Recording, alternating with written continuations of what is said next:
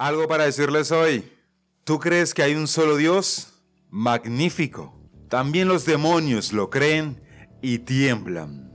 Santiago capítulo 2 versículo 19. Y entre tantas cosas que decir, sí, tengo algo para decirles hoy, evitando los errores. Mis amados oyentes, continuamos con nuestro tema del mes, la oración. Y hoy, durante este capítulo, vamos a estar hablando precisamente de evitar esos errores en nuestras oraciones. Y es que la oración, mis amados oyentes, es parte de la vida de todo cristiano.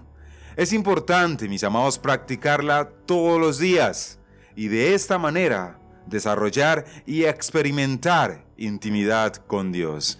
Aunque parece imposible fallar en este tema, mis amados, hay errores que se cometen al momento de orar, los cuales impiden la comunicación con Dios.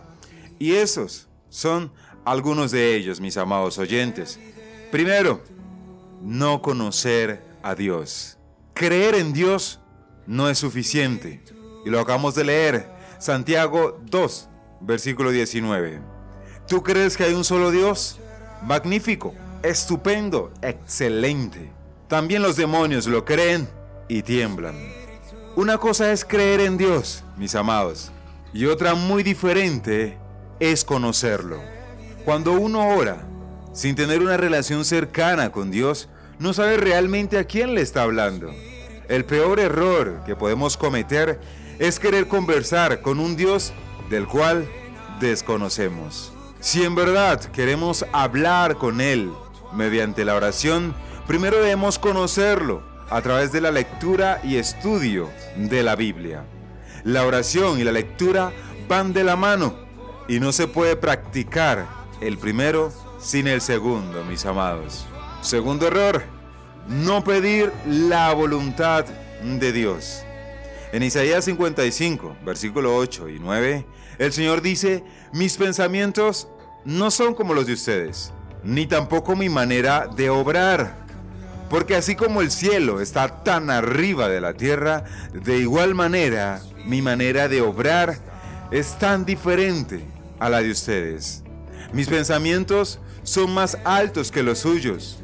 Mis amados oyentes, si los pensamientos de Dios son de esa magnitud, no hay manera de que podamos conocerlo por completo. Nuestra capacidad de entendimiento tiene un límite, pero el de Dios es infinito. Cuando oramos y pedimos por lo que nosotros queremos, estamos suplicando por algo dentro de nuestras limitaciones. En este caso, mis amados, ¿no es mejor dejar que decida quien lo conoce todo? Dios sabe qué nos conviene y qué no. Cuando insistimos en pedir en base a nuestros deseos, estamos quitándole la autoridad y respeto que Dios se merece. Y nuestro tercer punto, amados oyentes, tener motivos incorrectos. Una forma de poner nuestra motivación a prueba es preguntarnos por qué oro de la forma que lo hago. Santiago capítulo 4 versículo 2 y 3 dice de esa manera, ustedes desean las cosas pero no las consiguen. Su envidia puede llegar hasta el extremo de matar y aún así no consiguen lo que quieren. Por eso discuten y pelean. No consiguen lo que quieren porque no se lo piden a Dios. Y cuando le piden a Dios, no reciben nada, porque la razón por la que lo piden es mala, para poder gastar en sus propios placeres. Si la oración, mis amados, no nos insta a revelar las verdaderas intenciones de nuestro corazón ante Dios, entonces no estamos orando de la manera apropiada. Y nuestro cuarto punto, o un cuarto error en nuestras oraciones, es pedir pero no agradecer. Y precisamente en el libro de Lucas, capítulo 17, del 11 al 19, encontramos la historia de 10 hombres que fueron sanados por Jesús, pero que solo uno fue agradecido. Y es que a menudo, mis amados oyentes, cometemos la equivocación de darle mayor importancia a las peticiones que al agradecimiento. Y en Filipenses 4:6 dice, no se aflijan por nada, sino preséntenselo todo a Dios en oración y pídanle y denle gracias también. En ese versículo nos recuerda que así como pedimos, debemos también, mis amados, ser agradecidos con Dios. Es más, en 1 Tesalonicenses 5:18 dice, den gracias a Dios en cualquier circunstancia. Eso es lo que Dios espera de ustedes como cristianos que son. Eso quiere decir, mis amados, que incluso cuando no obtengamos la respuesta que esperamos de Dios o cuando las cosas no están bien, debemos ser agradecidos.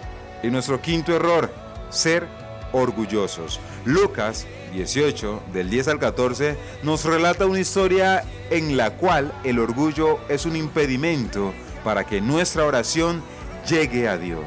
Y precisamente en el versículo 14 dice que el hombre que oró con humildad se fue a su casa, aprobado por Dios, pero el otro no, porque el que se cree mucho será humillado, pero el que se humilla recibirá honor. La oración no es para justificar nuestros pecados, mis amados oyentes, sino para confesarlos.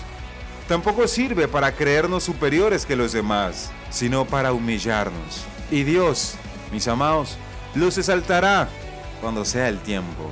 Pero humillémonos pues delante de Dios. Y dicho esto, mis amados, vamos a dejar hasta aquí nuestra primera parte de evitando los errores en las oraciones. En nuestro siguiente capítulo continuamos. Dios les bendiga grandemente. Soy P. Jones y esto fue algo para decirles hoy.